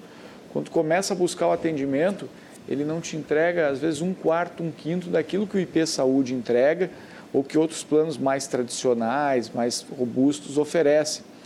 Então, é muito importante que, que, que, o usuário saiba disso. Né? Um plano público tem que respeitar o dinheiro público. O dinheiro que está sendo posto ali pelo contribuinte, pelo Estado, é dinheiro público. Então, o IP não pode fazer promoções para agregar mais clientes, essa coisa de trazer o, os cidadãos né, direto para o plano, trazer todos os gaúchos é uma questão da Constituição, é a questão da, da, da, configuração do próprio plano, mas também pode ter ali discussões sobre a ruptura do acesso universal à saúde que o SUS não pode fazer cobranças e nem limitar o, o atendimento ao SUS. Então, é, o IP, sendo público, ele tem uma movimentação, um comportamento gerencial que é da natureza de quem precisa respeitar os princípios básicos de legalidade, eficiência, moralidade, publicidade. Então, ele tem um, um controle diferenciado. O IP é fiscalizado por todos os órgãos, Conselho, Ministério Público, Tribunal de Contas, a própria Assembleia. Então, tem essa, essa questão que paira sobre ele. Eu acredito, né, aqui, reforçando também, Renato, que um, um dos caminhos né, que, que o IP possa encontrar ah, para fazer os ajustes é adotar algumas referências da iniciativa privada. A gente falar, o cidadão que passou a mensagem para ti falando de um valor, de uma cobrança. Hoje, os hospitais, na iniciativa privada, nos planos privados, eles chamam os chamados pacotes de, de atendimentos, né? pacote gerenciado. Por exemplo, hoje para tu fazer uma cirurgia de uma vesícula no hospital do, do IP, uhum. tu paga é, um valor, determinado valor de coparticipação, e para ele o IP tem um preço que ele paga pelo leito, paga pela medicação, paga pelo honorário do médico, paga pelos materiais. Os chamados pacotes né, são valores pré-acordados, pré-determinados, para que esse procedimento custe um valor fixo para o plano independente se aconteceu uma intercorrência, o paciente ficou mais do que um ou dois dias lá internado. Então, isso pode melhorar para o hospital, pode melhorar para o plano, é uma alternativa. Eu sei que isso é um pouco complexo o que eu estou falando aqui, mas são caminhos que existem também para melhorar os controles e melhorar também o pagamento para os profissionais. Esse pode ser um, um ponto importante para reter eh, mais profissionais no plano e, inclusive, para pagar mais rápido. Porque quando tu tem um pacote de valor com preço pré-determinado para determinados, para alguns serviços, tu não precisa passar por todo um processo de auditoria para verificar se os materiais aqueles utilizados estavam na lista de cobertura ou tal. Então isso ajuda. Esse é um caminho que eu digo aí para esse médico que mandou, como é que é o nome dele, Tiago? O Bregeron. Esse Bregeron. pode ser um caminho também de adoção futura que o plano possa ter. Deputado Tiago Duarte, a Aeromote vem fazer aviões aqui no Rio Grande do Sul. É vem uma... produzir vem produzir aviões. Fabricar? É, é uma fábrica de aviões é, que se instala na área onde estava, eh, onde foi destinada para fora. Então, enquanto em outro momento o Estado acabou mandando embora uma montadora de carros, agora a atual gestão traz para o Estado do Rio Grande do Sul uma montadora de aviões, né? É importante que se diga que o, o valor agregado ao produto, eh, quando se fala em alta tecnologia, aviões eh, que vão ser fabricados, produzidos no Brasil, com uma tecnologia eh, internacional de, de grandes montadoras, de tanto de aviões quanto futuramente helicópteros, né? A Diamond, que é que é a montadora de aviões internacional, a Leopard, que já tem tecnologia também uh, compartilhada com a Aeromote. Então, uh, o valor agregado desse produto, ele uh, qualifica muito mais o estado do Rio Grande do Sul. São cerca de 1.500 empregos diretos. Hum. E quando se fala numa fábrica, numa montadora de aviões, nós temos que pensar que isso é empregos diretos da fábrica nós temos todo um circuito claro. econômico que se cria na volta de alta tecnologia. Empregos indiretos, que se cria na né? volta, né? Como foi e, com a GM, né? Como foi, então é talvez é, uma escala maior ainda, né? Então é, é, é vai ser a, a, a, a fábrica preponderante na América Latina. Então não vai ter outra uh, empresa que possa não só construir aviões, mas como fazer uh, toda a manutenção necessária uh, dos grandes aviões. E se cria um circuito econômico na volta, não só as fábricas que fabricam as peças, para que essa montadora possa efetivar a construção de aviões, mas também o circuito econômico, claro. o hotel, o restaurante, restaurante claro, né? a lancheria. Eh, então, eh, é uma, é uma conquista para o estado do Rio Grande do Sul que nós ainda não temos a dimensão. Nós não temos ainda a dimensão. Para teres uma ideia, já Você existe... acha que o impacto econômico será, será maior do que o da GM, por exemplo? Hum, eu, eu acredito que... Porque a GM maior. faz mais carros, obviamente, que a Aeromote fará aviões, mas em unidades. Mas a, a, o tamanho que um avião né, exige em termos de fabricação, acho que mexe muito mais. Né? Eu acredito que muito maior, principalmente nesse novo tempo que nós estamos vivendo. Né? Essa empresa já tem hoje 50 aviões vendidos. 50 aviões vendidos. Que serão fabricados aqui. Que serão fabricados aqui. Então já tem 50 já encomendas. Já, já, já tem 50 aviões vendidos. Eh, o primeiro avião é para ser entregue eh, até a metade do ano que vem. Uhum. Até metade do ano que vem se entrega o primeiro avião. Então, nós não temos ainda como medir o impacto disso na economia do Estado, mas sem dúvida vai fazer muito a diferença. Eh, para teres uma ideia, eh, o, o, o, avião que vai ser primeiro fabricado é um avião uh, bimotor de. Eu leigamente, eu não sou da. da, da mas é um, vai ser um avião de táxi aéreo, de Sim. táxi aéreo realmente. E um avião que gasta proporcionalmente muito menos combustível do que é, os veículos rodoviários daqui ao interior do estado. Uhum. Então é uma é uma situação que vai mexer profundamente com a cidade de Guaíba, Sim, com a zona sul do estado, com a região metropolitana e vai significar uma rede de oportunidades para o estado do Rio Grande do Sul. Quando é que começa? A, a, fábrica vai, vai ter que ser construída primeiro, né? É, na verdade o primeiro é o avião, o primeiro avião provavelmente não vai ser esse que tem que ser entregue até metade de 2024. Está é, apertado. Pra... Não vai ser construído lá no local, sim. mas vai ser construído no Rio Grande do Sul. Ah, sim. Já está se vendo uh, uh, outras áreas, né? Eh, que, eh, que a fábrica possa se instalar provisoriamente uhum. para poder Perfeito. construir essa primeira aeronave. Mas lá em, em Guaíba, lá é em Guaíba, tijolo, o senhor sabe? Lá em Guaíba estão sendo feitos agora os estudos ambientais uhum. da área. Tem que se construir uma pista de avião. Né? A pista já está se prevendo a construção de aviões maiores, então é uma claro. pista que pode uh, pousar Boeing, por exemplo. Imagina só. Uh, e uh, lá se estima que inicie as obras efetivas para a construção da pista e as outras estruturas já no início do ano que vem no início de 2024. Uma bela notícia.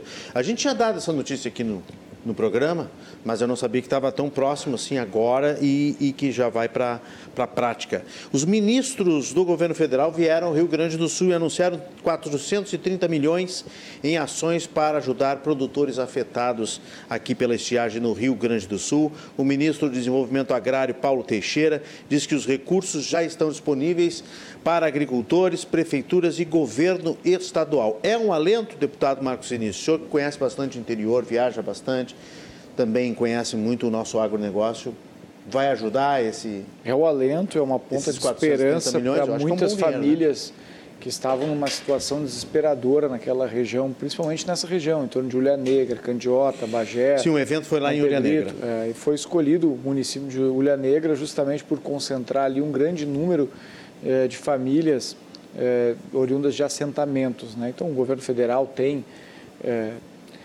tem dado, tem encarregado um pouco mais as notas, né? quando fala nas tintas, quando fala em política, tratando muito essa questão dos programas de, de, de, de dos, dos programas de assentamentos, programas ligados ao MST.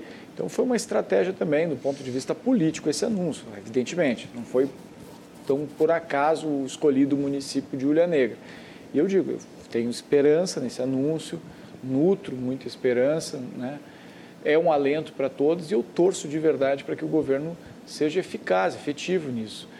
É, mas eu não posso deixar de dizer o que eu sinto como um cara que foi prefeito entre 2005 e 2012, que foi presidente da FAMURS de 2009 a 2010 e que durante os meus oito anos de gestão enquanto prefeito, vi o governo Lula, 1 e 2, e vi parte do governo Dilma.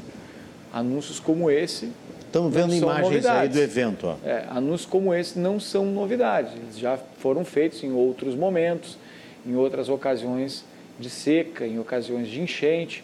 E como vocês podem ver, teve todo um, né, um um aparato. Uma, um aparato, tem até um efeito aí, né? cênico né? ali, foi montado uma lona, inclusive tem um. Foi montado um, um evento, né? Em outro pra, momento vocês vão ver. Para trazer um, o anúncio. Tem até né? uma lona de circo ali. Então eu espero de verdade que o governo seja correto, sério e não faça como fez em outras vezes, né? De fazer o povo de palhaço, porque essas famílias que estão ali, embora possam ter uma certa afeição ao governo Lula, por razões ideológicas, mas são famílias que estão desesperançadas, desesperadas. Então, torço de verdade para que tudo aquilo que foi anunciado seja rigorosamente cumprido.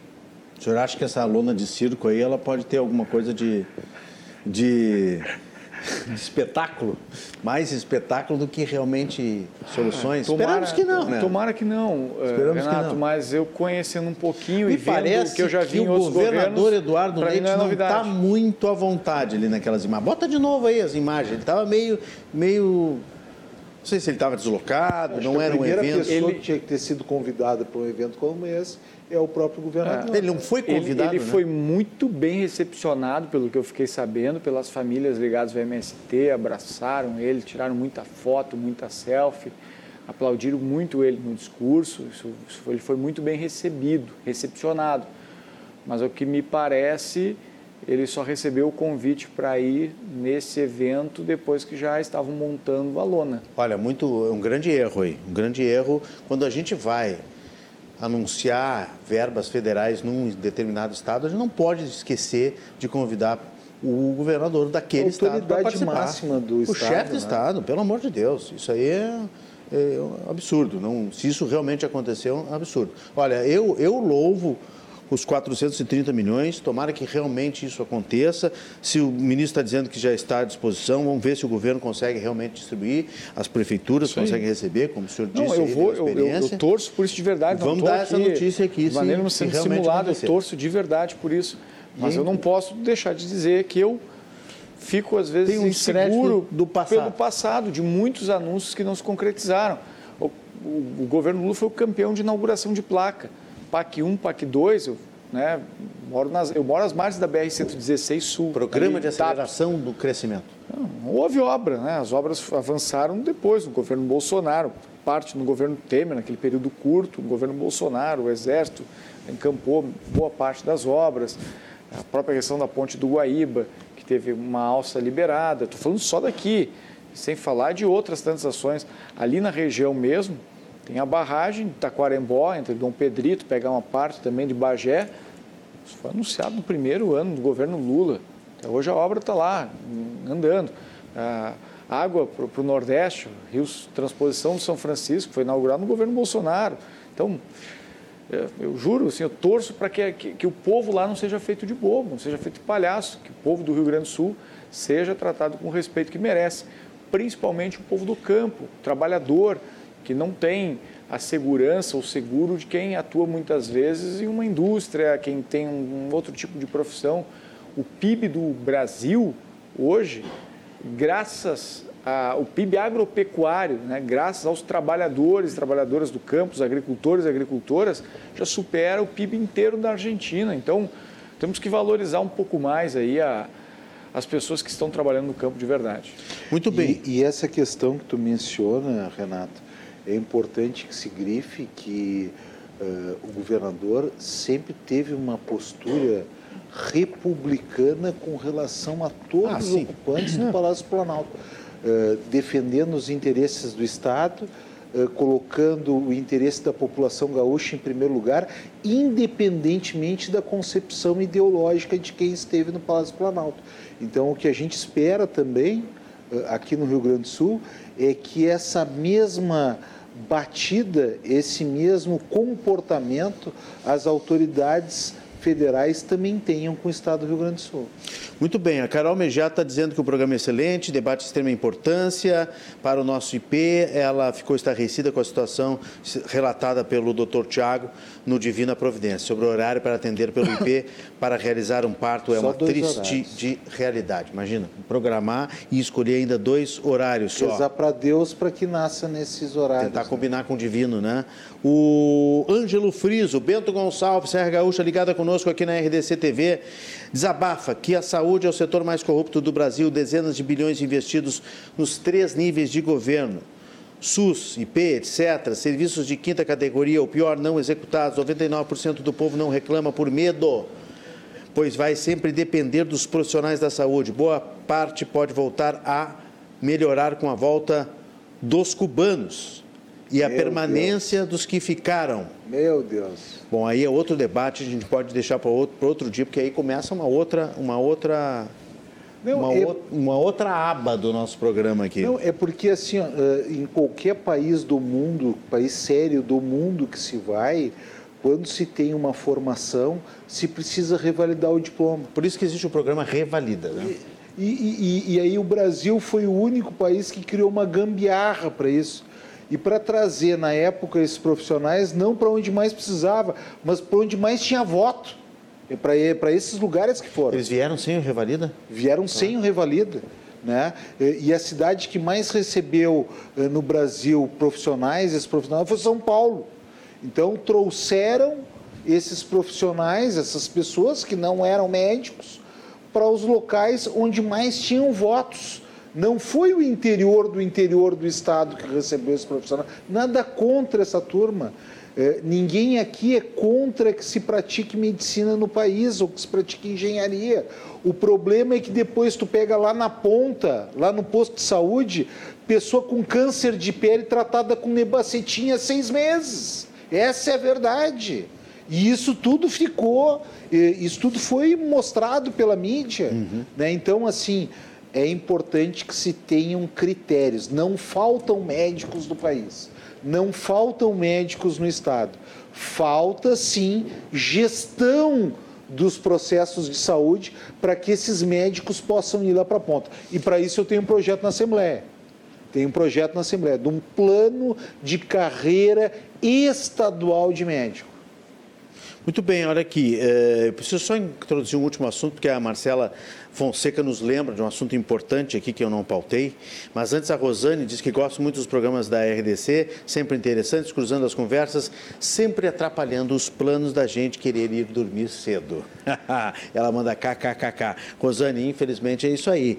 Mas se tu pensares e buscares lá na memória os grandes debates da televisão aqui no Rio Grande do Sul, sempre aconteceram nesse horário, que é o horário pós-novela, pós-telejornal, pós-janta, né? É um, é um público muito seleto e muito presente sempre conosco. Nós estamos muito felizes aqui com os resultados do Cruzando as Conversas, que hoje é o único programa nesta área de debates ao vivo, na faixa das 10 da noite, no Rio Grande do Sul, na televisão do Rio Grande do Sul. Vocês lembram do Câmara 2, vocês lembram das, das conversas cruzadas, que inspirou aqui o Cruzando as Conversas e tantos outros, né? A Marcela quer saber se os deputados concordam com as irregularidades. O que, que não? Concordam. O que, que, elas, que, que acham das irregularidades na venda da Corsã? Vai sair uma CPI independente de vocês serem base do governo? O, teve um deputado que teve aqui semana passada, agora não me lembro quem, daqui a pouco eu vou lembrar, que disse que vai.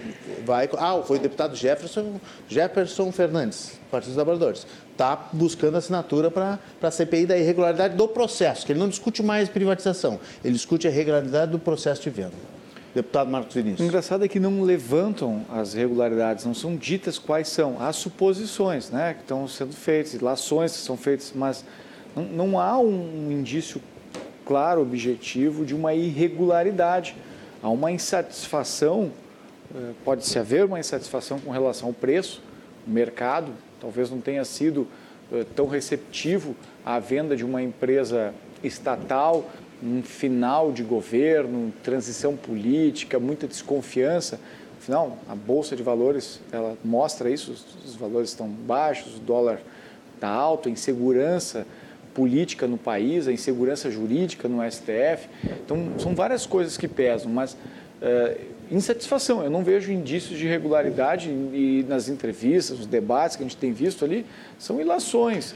É, que são muito mais do jogo político eleitoral do que do mundo jurídico, é. na minha avaliação. É, eu, eu, falo com, eu falo de forma confortável sobre esse assunto, Renato, porque eu votei contra a privatização da Corsã. Eu votei contra por um entendimento, e eu não sou contra todas as privatizações.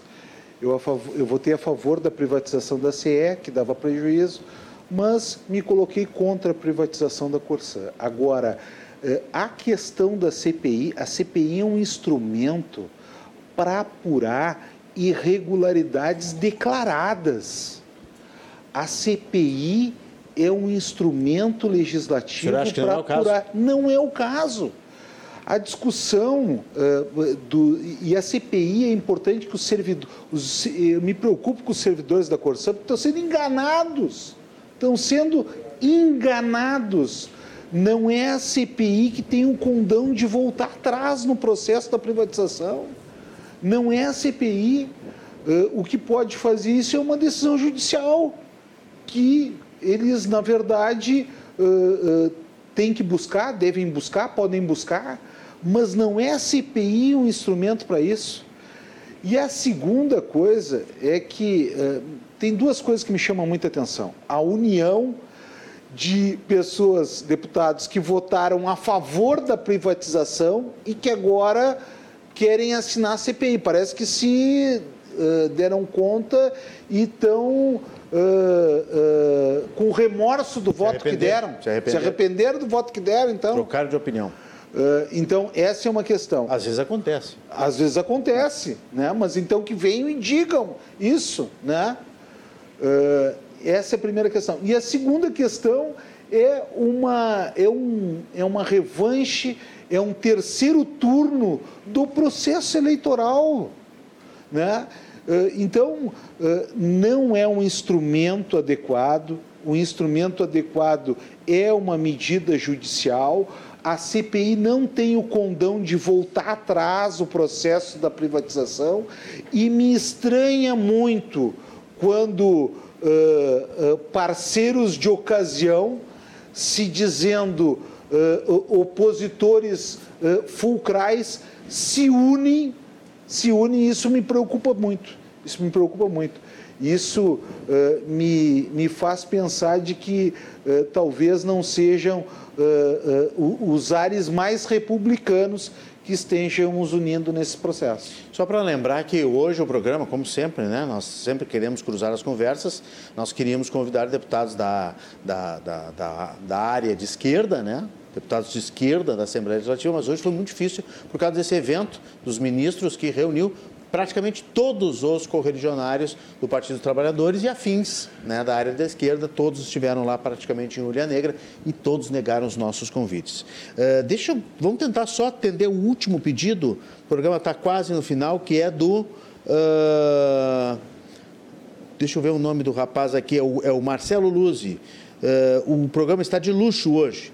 E faço uma pergunta: não é um programa de perguntas e respostas sobre o IP, mas já que os dois deputados têm muita experiência com o IP, o IP Saúde, o deputado Marcos Vinícius foi presidente do IP, o deputado Tiago Duarte é médico, então conhecem muito, pode ser que ajudem. É, conheço uma pessoa que era professora do Estado, se exonerou, permaneceu no IP como optante, sua categoria no IP é a 5. Ela perdeu o emprego e permanece desempregada desde antes da pandemia. Existe a possibilidade de entregar algum requerimento ao IP para que ela passe para outra categoria, como por exemplo a categoria 3? Vocês saberiam responder isso? Se não, não, se não, não me parece, não, não me parece possível. Não me parece possível, uma vez que ela já deixou os quadros do Estado e permanece como optante, por óbvio, Aí não tem logo ela permanece na mesma categoria. Optante. Eu acho que é isso, né, deputado? É, na verdade, quando o servidor perde o vínculo com o Estado, ele tem um prazo de até 90 dias para mudar a forma de contribuir. Tendo em vista que ele né, serviu ao IP, contribuiu ao IP durante um ano, dois, às vezes 30 anos na sua vida e se desvinculou, né, se demitiu, foi demitido, mudou os planos de vida, ele tem essa janela, esses 90 dias que ele pode solicitar permanência no IP na forma de optante, que é uma contribuição independente, tendo visto o lastro de contribuição que ele fez no passado. Mas se porventura passou esses 90 dias e ele não pediu, ou ele ficou sem pagar o plano durante um determinado período e depois não buscou regularização a tempo, ele não tem como voltar mais. Esse é um, é um processo que não tem retorno.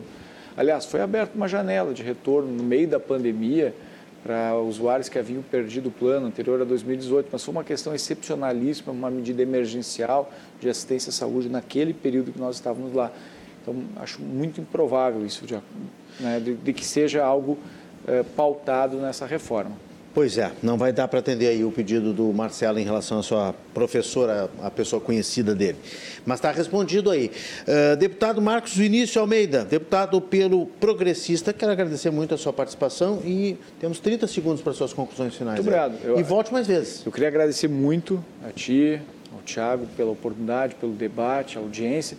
Mas eu queria fazer uma provocação, Santos. Dá para fazer uma provocação? Claro. Pois então, o carnaval acabou né? Um ano começou oficialmente para o Brasil inteiro. E casualmente, no mesmo dia em que o carnaval acaba e o ano começa, o governo federal baixa uma comissão criando um grupo de combate ao ódio. E eu queria fazer uma, uma indagação, uma pergunta aqui pública, uma provocação para esse grupo.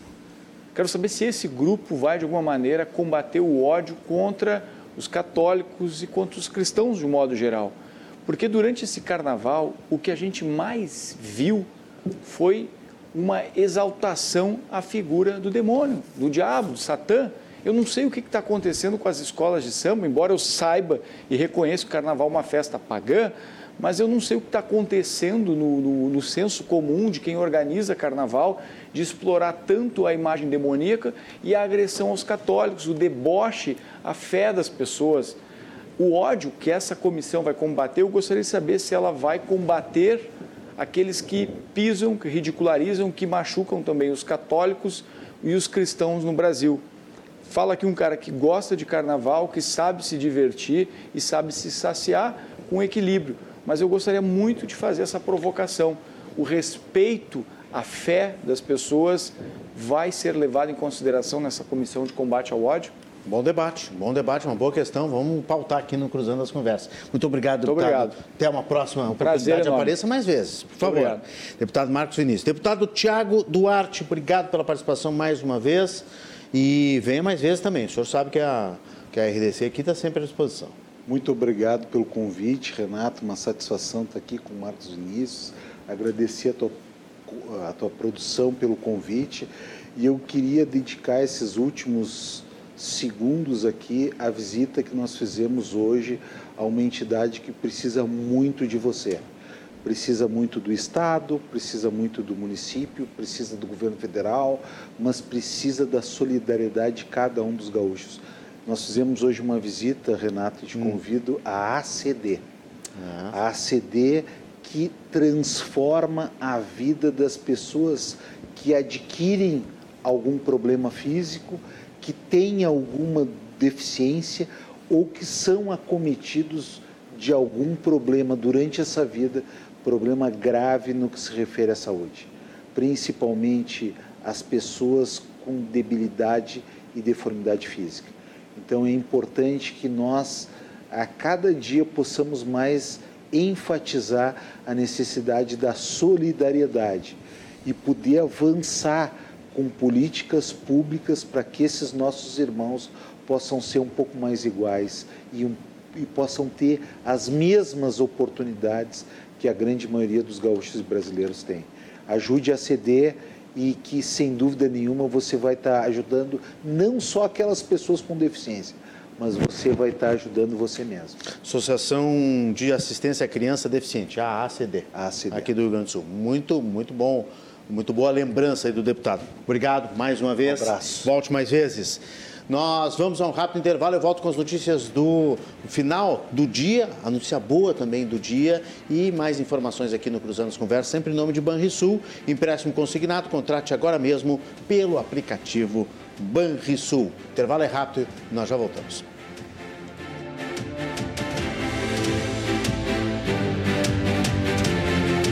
Voltamos com o Segmento final do nosso Cruzando as Conversas de hoje. Se você gostou dos deputados Marcos Vinícius Almeida e deputado Tiago Duarte, que falaram aqui basicamente sobre IP Saúde, mas também outros assuntos, você vai lá no nosso YouTube da RDC TV, pega o link do programa de hoje, já pode espalhar nas suas redes sociais, já pode compartilhar, você já pode mandar para o seu WhatsApp e ajudar a divulgar este conteúdo que fazemos todos os dias aqui de segunda a sexta às 10 da noite, aqui na RDC TV.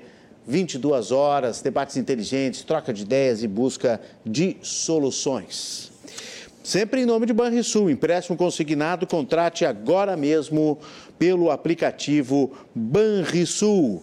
Notícia boa do dia. Tem muita notícia boa, mas a gente separou aí, ó, uma para relaxar para os fãs de Rolling Stones e Beatles. Sabe o que, que é isso? Puxa, em vida o, o John Lennon, o George Harrison e o Charlie Watts, que é o baterista do Rolling Stones, não, não conseguiram ver isso. Mas é a união das duas maiores bandas da história da música. Rolling Stones junto com os Beatles. Rolling Stones chamaram Paul McCartney, parece que vai ter também uma participação do Ringo Starr, unindo forças para uma música no próximo álbum da banda Rolling Stones. Isso foi divulgado pela revista Variety, que é uma das revistas hum, mais importantes no mundo da música, na noite do dia 21 no seu site, que o ex-Beatle Paul McCartney já tinha gravado algumas partes das suas linhas de contrabaixo né, para um próximo projeto dos Rolling Stones, dirigido pelo produtor Andrew Watt, que é o produtor do ano de 2021. Ele ganhou um Grammy. A publicação também acrescentou que essas sessões de gravação foram feitas em Los Angeles e recentemente e que o ex-colega de banda Ringo Starr também estava escalado para atuar nesse álbum aí a ser anunciado. E um porta-voz do Rolling Stones eh, questionado, né, obviamente pela imprensa, acabou confirmando, sim, que o McCartney é convidado no contrabaixo em uma música. O álbum vai ser lançado ainda este ano, numa mensagem de vídeo em suas páginas nas redes sociais. Keith Richards, o guitarrista dos Stones, afirmou que há várias músicas novas a caminho. Este é o primeiro álbum depois da morte do baterista do Rolling Stones, Charlie Watts, em 2021. E a outra notícia boa do dia é que o governo federal brasileiro está conseguindo intervir aí um pouco na, na questão da guerra, que está fazendo um ano hoje, a guerra da Rússia e da Ucrânia. Hoje, 23 de fevereiro, infelizmente, é um aniversário que ninguém queria comemorar, mas o vice-ministro das Relações Exteriores da Rússia deu a informação hoje que o país está estudando a proposta do presidente Lula, a proposta do Brasil para a paz na Ucrânia. O Kremlin confirmou o estudo dessa proposta. Infelizmente, eu vi agora à noite que o presidente Putin continua investindo em, em armamentos, na questão nuclear, então não parece que vai dar muita folga, não, e que vai dar um, um passo atrás. Mas o vice-ministro das Relações Exteriores disse isso, que o ponto de vista do Brasil é importante, que o país é um parceiro estratégico para a Rússia, estamos interagindo de forma construtiva nos BRICS, no G20, na ONU e no Conselho de Segurança, no qual o Brasil tem um assento como membro não permanente, de acordo com os, as autoridades lá da Rússia. Tomara que essas ideias, né, que essas falas, né, que a ideia do, do presidente Lula, do governo brasileiro, é fazer um grande conglomerado de países que possam uh, levar pra, para a Rússia uh, uma proposta de fim da guerra contra a Ucrânia. O presidente Lula também vai começar uma agenda de telefonemas para vários governantes de vários países, de vários presidentes de outras nações. Deixa eu dar um abraço aqui nos nossos aniversariantes de amanhã, sexta-feira. Sexta-feira, quem está de aniversário, vamos conferir. Saúde e felicidades para os amigos do Cruzando, sempre. Guilherme Castro, Shirley Mantefel, Alexandre Pradier, publicitário, a colega Ana Rita Assunção, Klaus Dietrich, lá de Gramado, Serra Gaúcha, o Anderson Silva e a Clarissa Milford estão de aniversário. Saúde e felicidades para todos eles. Obrigado sempre pela audiência. Amanhã, sexta-feira, Ah, dia de confraria, ó. Vamos tirar esta gravata aqui e vamos relaxar com a nossa confraria para falar das notícias da semana, para projetar o fim de semana e muito mais. Ainda é verão, então tem muita coisa acontecendo.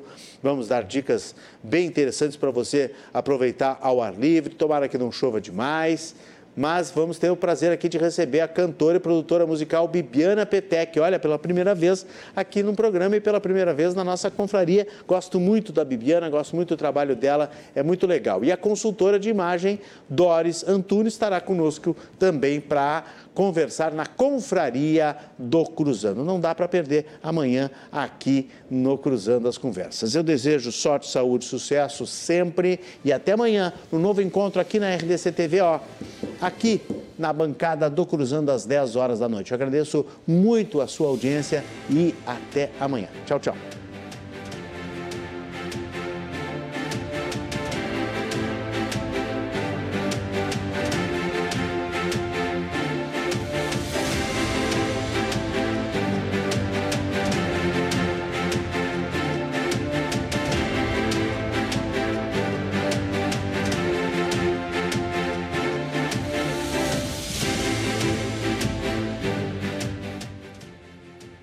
Cruzando as Conversas. Oferecimento: empréstimo consignado Banrisul.